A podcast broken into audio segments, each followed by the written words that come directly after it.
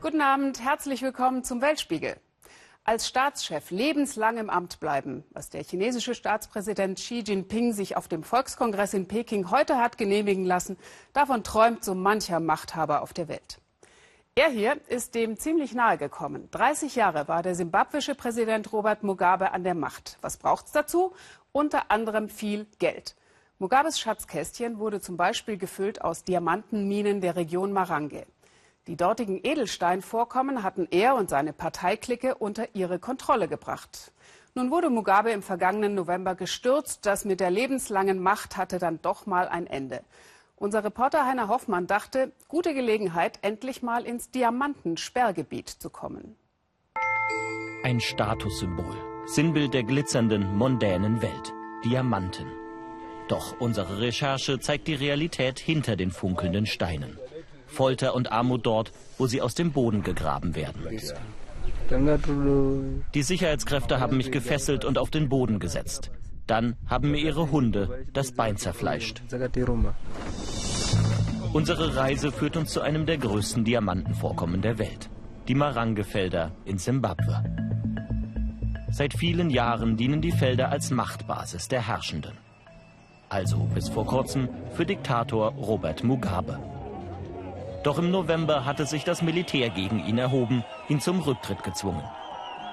Der neue Präsident Emerson Mnangagwa. Er verspricht Wandel für das Land. In den Marange-Feldern wird sich entscheiden, wohin sich das Land tatsächlich entwickelt. Wenn sich hier in Marange nichts tut, dann wird die alte Art der Politik einfach weitergehen. Geheimdeals eingefädelt und das Land an sich wird sich nicht verändern. Über Jahre waren diese Felder hermetisch abgeriegelt, für Filmteams unter keinen Umständen zu betreten. Wir wollen nachschauen, was sich seit dem Machtwechsel geändert hat. Alle nötigen Schreiben haben wir im Vorfeld abgeschickt und teils positive Rückmeldungen bekommen. Doch vor Ort verbringen wir den kompletten Tag mit einer Irrreise von einer Behörde zur nächsten. Am Ende gibt es wieder keine Genehmigung. War die Reise also umsonst? Einige Vertreter des örtlichen Volkes der Marange, nach denen die Diamantenfelder benannt sind, führen uns in die Nähe der verbotenen Zone. Dort treffen wir den Chief, den Anführer der Marange. Sie begrüßen uns auf traditionelle Art. Wir wissen, dass wir auf einem riesigen Diamantenvorkommen leben. Aber wir können nicht sagen, dass wir irgendetwas davon abbekommen haben. Nichts. Das Geld ist immer irgendwo anders hin verschwunden. Der Sohn des Häuptlings und ein weiterer Anführer zeigen uns die Lebensverhältnisse in unmittelbarer Nachbarschaft der Diamanten. Es könnte kaum einen größeren Kontrast zur Luxuswelt der funkelnden Steine geben. Die Diamantenfirmen und Regierung sind eigentlich verpflichtet, einen Anteil an die umliegenden Kommunen abzuführen. Doch das Geld sei irgendwo weiter oben versickert, versichern uns die Einheimischen. Offenbar bis hoch zu Robert Mugabe. Wir leben hier in bitterer Armut. Unsere Häuser verfallen. Wir haben kaum Essen. Und das, obwohl wir von Diamanten umgeben sind. Davon haben wir bisher nicht profitiert. Ich würde ehrlich gesagt inzwischen lieber von den Diamantenfeldern wegziehen, wenn ich könnte. Die Anführer der Marange hoffen nun auf die neue Regierung. Sie haben eine eigene Abbaulizenz beantragt, um selbst vom Diamantengeschäft zu profitieren. Der Gewinn soll dem eigenen Volk zugutekommen, sagen sie. Nur wenige Kilometer von hier entfernt beginnt die verbotene Sperrzone. Wir wollen wissen, wie es dort drinnen zugeht.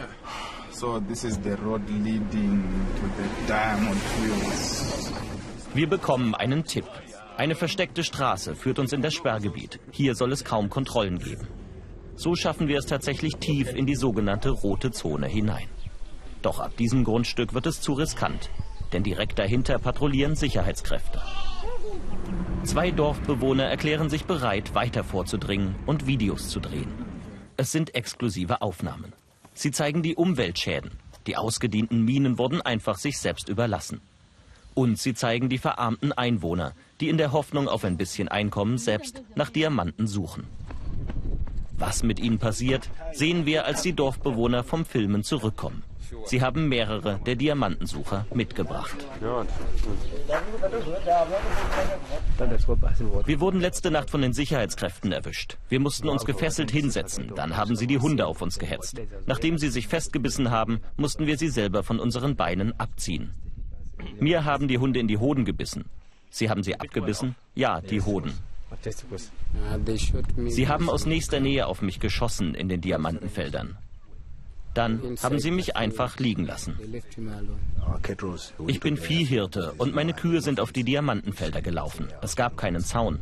Ich bin hinterher und dort haben mich die Sicherheitsleute der staatlichen Diamantenfirma gefangen genommen. Sie wollten meinen Ausweis sehen, ich hatte keinen dabei. Dann haben sie mich gefesselt und die Hunde auf mich gehetzt. Danach haben sie mich umgedreht und mit Stöcken auf meine Füße eingeschlagen. Farai Maguwu hat mit seiner Menschenrechtsorganisation solche Fälle von Folter seit Jahren dokumentiert. Er wurde selbst verhaftet, als er auf den Diamantenfeldern mit Opfern sprach. Wir haben zahlreiche Beweise dafür, dass die Opfer von Hunden auf schreckliche Weise zerfleischt werden. Die Hunde sind inzwischen an menschliches Blut gewöhnt. Die Geschichten, die wir hören, sind grauenvoll und einige der Opfer sind den Verletzungen erlegen. Einige werden vom Sicherheitspersonal der staatlichen Diamantenfirma zu Tode gefoltert. Das passiert auch heute noch in gleicher Weise. Folter an Dorfbewohnern und Glücksrittern auf der Suche nach Diamanten für den Schwarzmarkt. Was sagt die zuständige Ministerin für die Region zu diesen Missständen? Sie war maßgeblich am Sturz des alten Präsidenten Robert Mugabe beteiligt und will jetzt unbedingt internationale Investoren anlocken. Auch in der Diamantenindustrie. Können Sie garantieren, dass die berichteten Fälle aufhören werden? Definitiv. Wir arbeiten eng mit allen zusammen, den Sicherheitskräften, der Polizei, allen, damit das aufhört. Die Reise in die verbotenen Diamantenfelder Simbabwes zeigt. Hier wird sich entscheiden, ob es die neue Regierung ernst meint mit ihren zahlreichen Versprechungen. Der deutsche Bundeswehreinsatz im Irak. Bisher hieß das Unterstützung der kurdischen Peschmerga im Norden des Landes, Kampf gegen den IS. Nun hat diesen Mittwoch das scheidende Bundeskabinett noch die Weichen gestellt für eine Neuausrichtung dieser Mission. Künftig soll die Bundeswehr nämlich auch im Zentralirak agieren und die irakische Armee und Sicherheitskräfte dort ausbilden. Dass es da Ausbildungsbedarf gibt, nicht nur in militärischer Hinsicht, scheint ziemlich offensichtlich. Amnesty International und andere prangern schon länger Menschenrechtsverletzungen durch Sicherheitskräfte im Irak an. Der irakische Journalist Ali Akkadi hat während der Rückeroberung der Stadt Mosul vor etwas mehr als einem Jahr eine Spezialeinheit begleitet. Seine erschreckenden Bilder gingen damals um die Welt. Inzwischen ist er in den Westen geflohen und unser Reporter Alexander Bühler konnte ihn jetzt treffen. Diese Bilder stammen aus dem November 2016. Nachteinsatz einer irakischen Elitetruppe. In einem Dorf unmittelbar vor der Stadt Mosul suchen sie nach Unterstützern des IS. Ein junger Mann wird aufgegriffen. Er ist völlig verängstigt. Ist er ein Anhänger des IS-Kalifen al-Baghdadi? Die Soldaten verhören ihn. Wo hast du den Treueeid für al-Baghdadi geschworen? In der Moschee, mein Herr. Bitte Gott um Vergebung. Ich bitte um Vergebung. Wisch deinen Mund ab.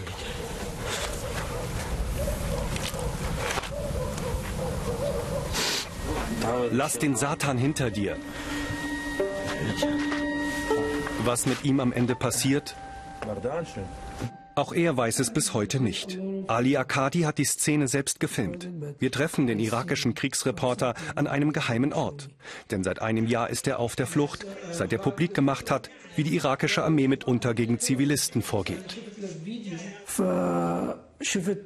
Ich habe oft gesehen, wie sie Leute folterten. Ich habe mich immer gefragt, warum sie mich das haben sehen lassen, wie sie die Leute folterten. Ich hatte große Angst, aber gleichzeitig war ich neugierig zu wissen, was sie noch alles machen.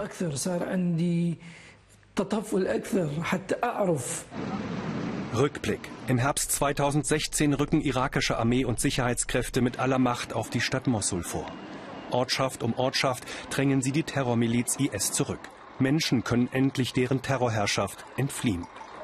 Verbrüderungsszenen zwischen Bewohnern und ihren Befreiern. Doch jungen Männern haftet ein Verdacht an.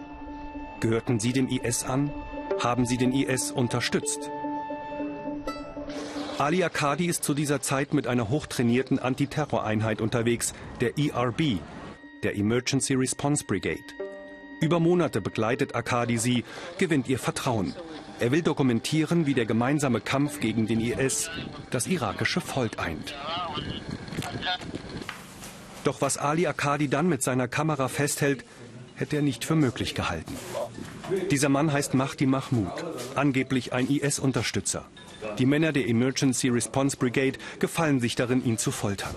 Vor laufender Kamera. Ein Dokument des Grauens und nur ein Ausschnitt, in seiner Brutalität in Gänze nicht zu ertragen. Ich hatte an diese Leute geglaubt. Ich habe gesehen, wie sie an der Front kämpfen. Letztlich sagte ich mir, nein, hier geht es nur ums Business. Die scheinen ein psychologisches Problem zu haben. Wenn sie an der Front sind, haben sie die Macht, Leute zu foltern. Sind aus Befreiern am Ende vielfach Peiniger geworden? Donatella Rovera ist eine der profiliertesten Kennerinnen der Region, war vor kurzem selbst in Mossul. Für Amnesty International untersucht sie seit Jahren Menschenrechtsverletzungen bei irakischen Streit- und Sicherheitskräften. Diese Menschenrechtsverletzungen sind sehr weit verbreitet. Amnesty International hat verschiedene Formen bei allen Armee- und Sicherheitskräften dokumentiert. Es geht um Folter von Gefangenen, willkürliche Hinrichtungen. Hunderte Männer und Kinder unter 18 Jahren sind einfach verschwunden. Im US-Bundesstaat Colorado treffen wir einen Mann, der viele irakische Soldaten kennt. Mitch Atterbeck, pensionierter US-Oberstleutnant, hat sie vor Jahren selbst ausgebildet. Seine Zöglinge von damals, sagt er stolz, haben an vorderster Front gegen den IS gekämpft. Vor einem Jahr war Atterbeck erneut im Irak, dieses Mal als Journalist. An der Front in Mossul filmt er Soldaten und Zivilisten, geprägt vom jahrzehntelangen Krieg. Er trifft auch auf die Emergency Response Brigade, also auf jene Einheit, deren Menschenrechtsverletzungen Kriegsreporter Akadi Monate später publik macht. Die Videos schockieren den Pensionär. Er sucht nach Erklärungen. Jeder, der etwas vom Nahen Osten versteht, der weiß, dass Rache ein Teil der Kultur ist. Wer das nicht versteht, ist ungebildet.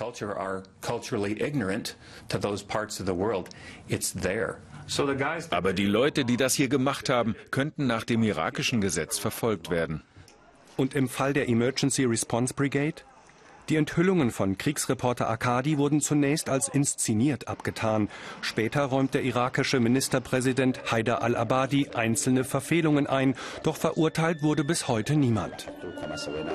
Die deutsche Verteidigungsministerin Ursula von der Leyen will die irakischen Armee- und Sicherheitskräfte mit Know-how und Beratern unterstützen. Die umstrittene Emergency Response Brigade soll davon ausdrücklich ausgenommen sein, teilt uns ihr Ministerium mit. Menschenrechtsverletzungen im Irak müssten aufgeklärt werden. Doch reicht das?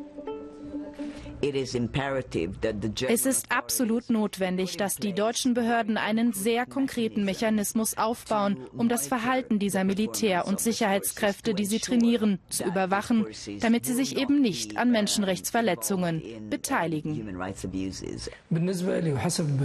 Meiner Meinung nach wird es sehr schwer für die deutsche Regierung, irakische Sicherheitskräfte über Menschenrechte aufzuklären, denn ihre Mentalität, ihre Methoden sind weit davon entfernt. Ich glaube, das ist unmöglich.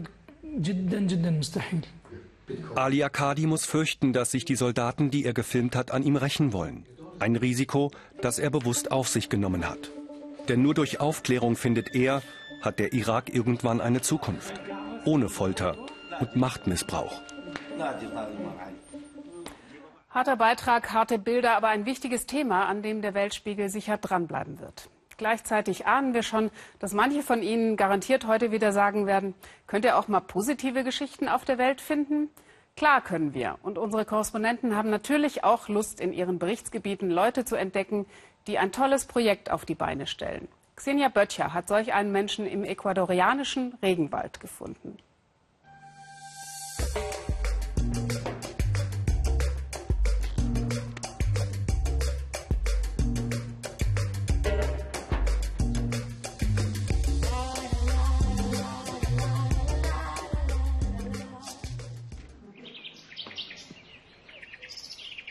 Es ist gerade mal 5 Uhr früh und noch vor den Hühnern ist Servio Pachar auf den Beinen. Noch versunken in seine Schokolade und dem Konzert der erwachenden Vögel. Servio bewirtschaftet das Land rund um seine Finca schon in vierter Generation. Alleinerziehender Vater von sechs Kindern. Er will ein Leben mit der Natur, so wie seine Vorfahren es lehrten. Keine Massenproduktion, keine Chemikalien. Das macht Servio zum Ökobauern und das macht ihn hier zum Sonderling. Alle nennen mich hier den Verrückten. Aber dieser Boden ist nicht meiner. Er ist geliehen. Ich bin nur zu Besuch da für 50, 60, 70 Jahre. Er bleibt für die künftigen Generationen. Belächelt, weil er nicht auf Masse setzt. Doch jetzt wendet sich das Blatt, denn Servio hilft, den vielleicht ältesten Kakao der Welt zu retten. Den reinen Kakao National, 5300 Jahre alt. Die aromatischste Sorte und doch vom Aussterben bedroht. Diese Sorte produziert wirklich wenig. Die Bauern wollen Pflanzen, die viel Kakao produzieren. Aber bei diesem mit den wenigen Früchten ist es, wo sich der Geschmack konzentriert. Das Aroma, die Qualität, das, was wir suchen.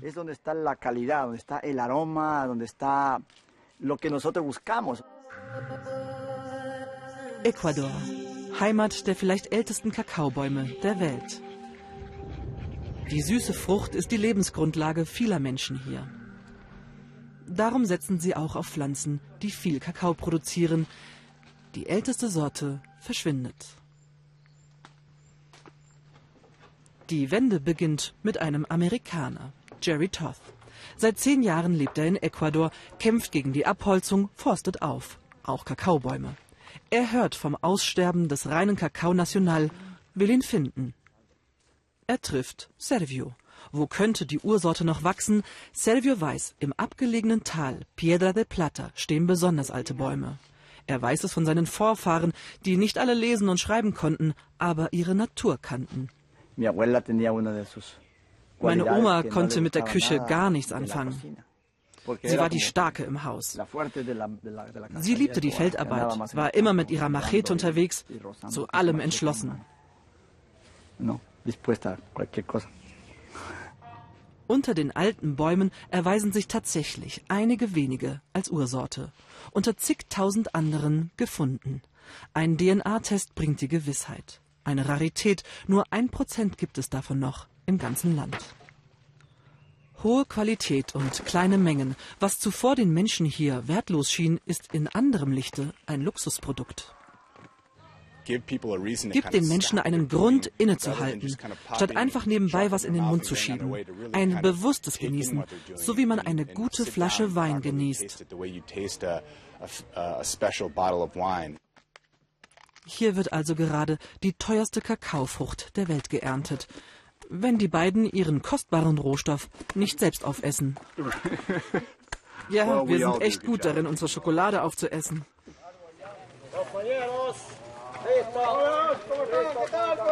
Es ist die erste Ernte der Saison. Die Stimmung der Nachbarn fast schon festlich. Auch sie verdienen an den kleinen Mengen, die sie liefern können. Die zahlen viel besser, doppelt so viel. Die Männer sind stolz auf ihr besonderes Produkt. Nun ist Servio kein Ökospinner mehr, sondern ein Held. Für Qualitätsstichproben wird jede Kiste mit dem Namen des Landwirts versehen, um gelegentlich zu prüfen, dass es auch wirklich der reine Kakao National ist. Unwetterphänomene, die Regenzeit und das warme Klima, alles das hat Einfluss auf die Kakaobohnen. Eh, eh, die Schokolade ist eine Geschmacksexplosion im Mund, die noch lange anhält, nachdem du sie gegessen hast. Eine Befriedigung und du willst immer weiter essen. Immer.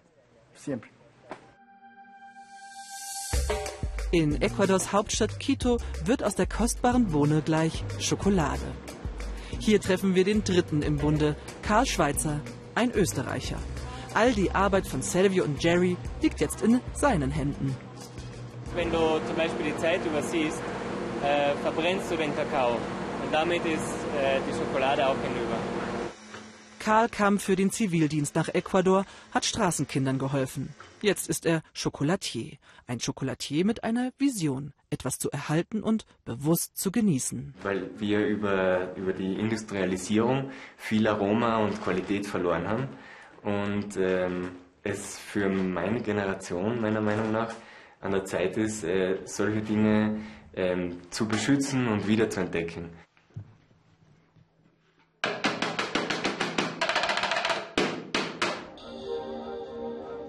Bis zu 310 Euro für eine 50 Gramm Tafel. Ein stolzer Preis.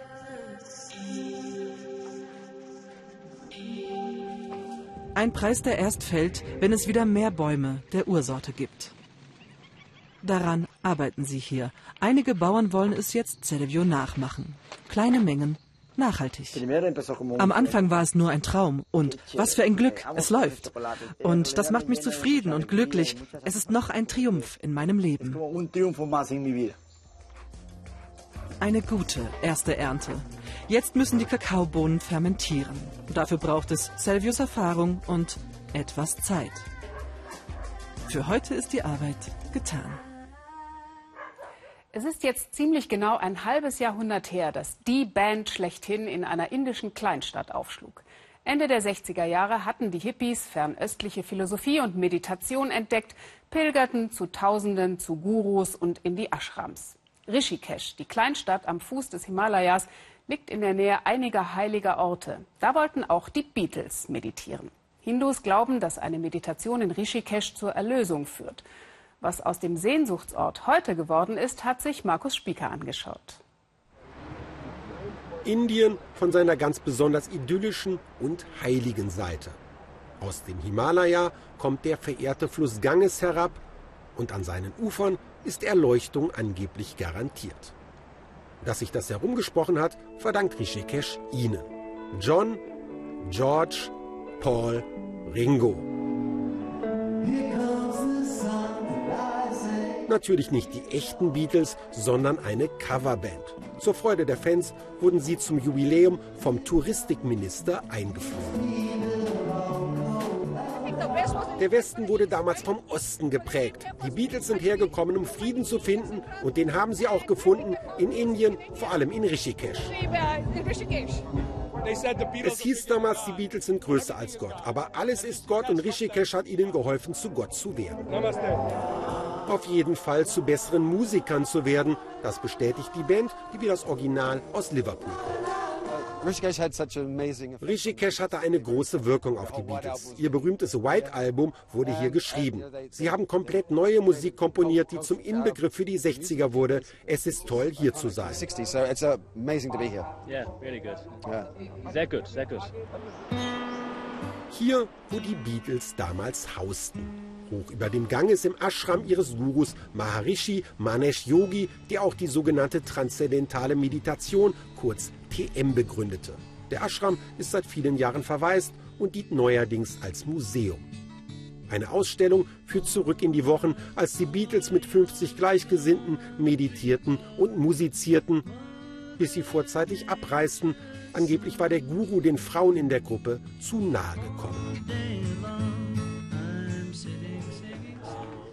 Sie waren als Hilfskräfte engagiert und völlig ahnungslos, wen sie da vor sich hatten. Die haben dauernd Musik gemacht auf so langen Instrumenten mit Saiten, auf denen sie rumgezupft haben. Sie haben irgendwas auf Englisch gesungen. Keine Ahnung was.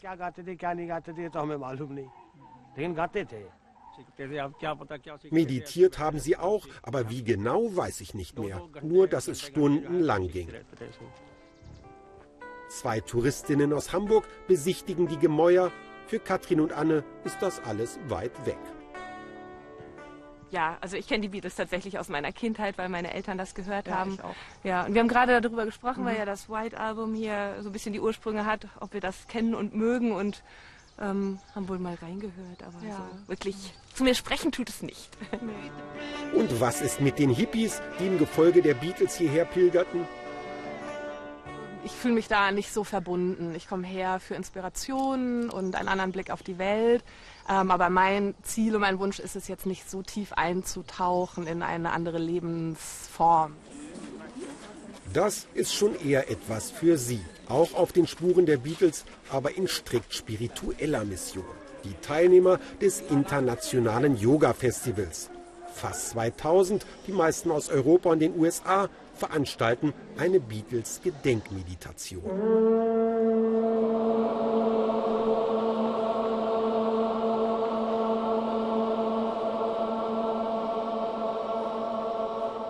Festivalleiterin stammt aus Kalifornien, lebt seit 20 Jahren hier und beobachtet einen Generationenwandel.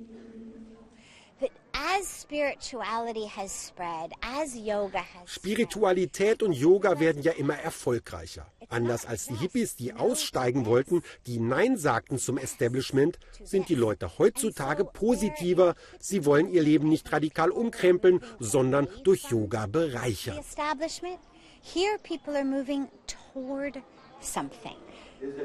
Experten aus aller Welt geben Anleitungen zum Meditieren. Dieser Amerikaner verspricht, der Grund, warum wir zusammensitzen und Mantras sprechen, ist doch, dass wir damit Weltfrieden schaffen.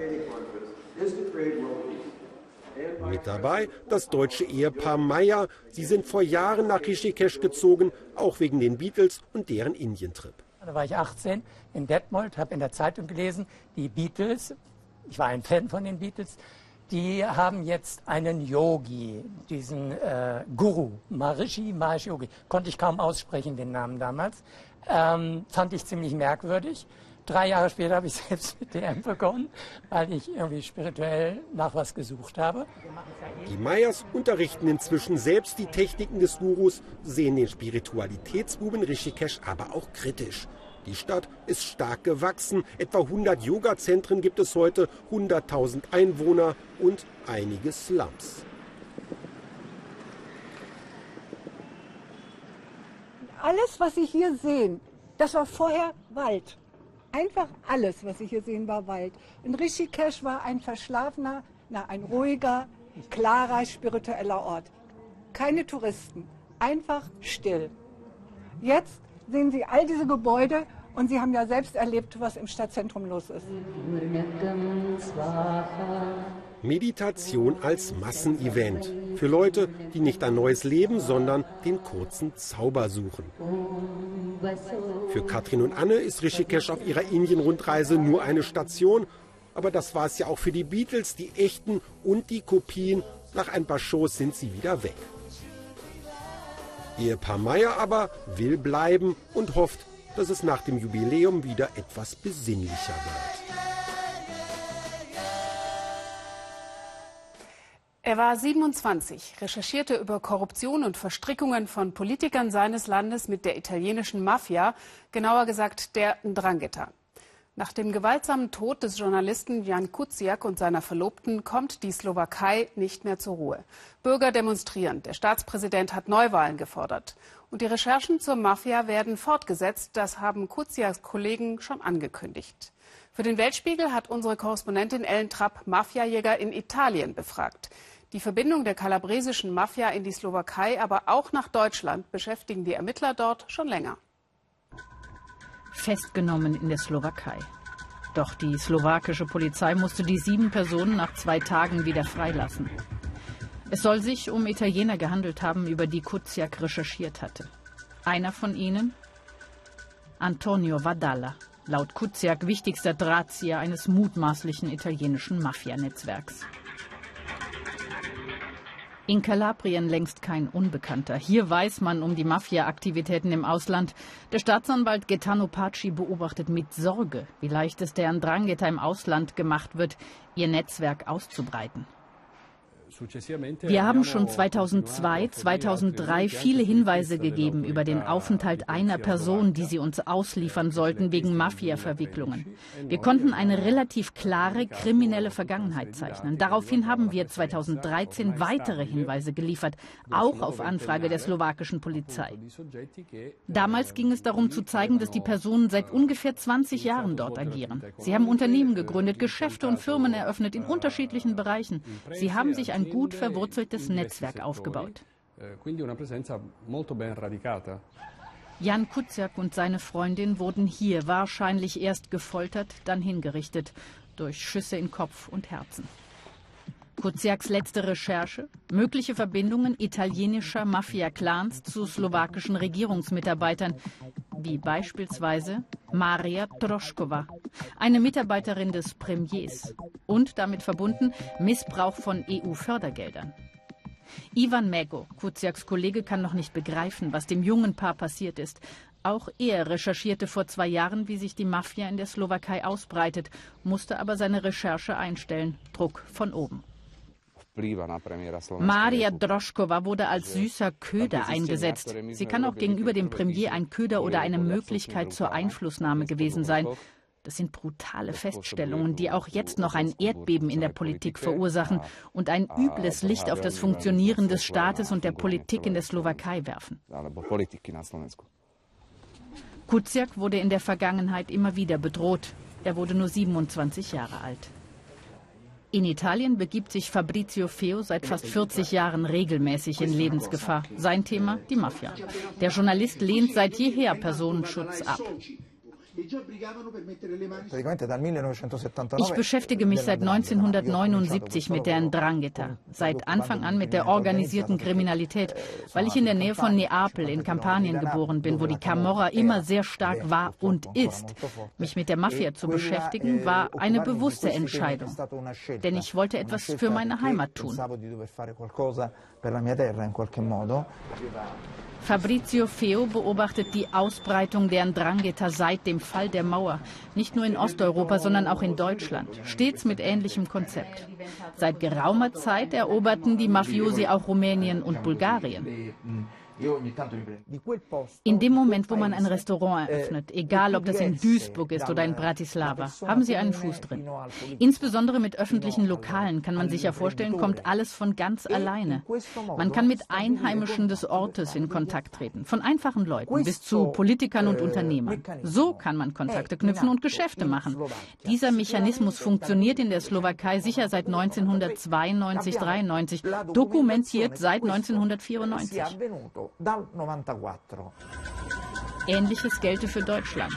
Vor gut einer Woche waren die Italiener unterwegs in Saarbrücken, um dort einen Mafiaboss, der Drangheta festzunehmen. Gaetano Paci warnt Deutschland davor, die Gefahr zu unterschätzen.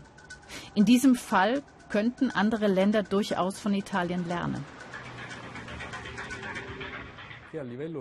Wir brauchen auf EU-Ebene eine vollständige Vereinheitlichung aller Gesetze. Zum Beispiel müssen wir alle die Möglichkeiten nutzen können, die das UN-Abkommen gegen grenzüberschreitende organisierte Kriminalität vorsieht. Zum Beispiel, dass alle Länder denjenigen unter Strafe stellen können, der eine kriminelle Vereinigung gründet. Nur so können wir alle an einem Strang ziehen. Wenn wir auf gesellschaftlicher Ebene nicht zusammenarbeiten, zum Beispiel zwischen Polizeikräften, wird es schwierig, auf dem gleichen Niveau zu arbeiten. Und solange das nicht passieren wird, wird die Ndrangheta immer mächtiger. Fabrizio Feo wurde oft bedroht. Doch darüber spricht er nicht gerne. Wichtiger ist ihm, dass die Leute begreifen, dass die Ndrangheta immer mehr Länder unterwandert. Er hofft, dass die Slowakei durch den Mord an Jan Kuciak aufwacht und den Kampf gegen die Mafia beginnt. Starke Haltung, Respekt auch vor dem Mut dieses Kollegen.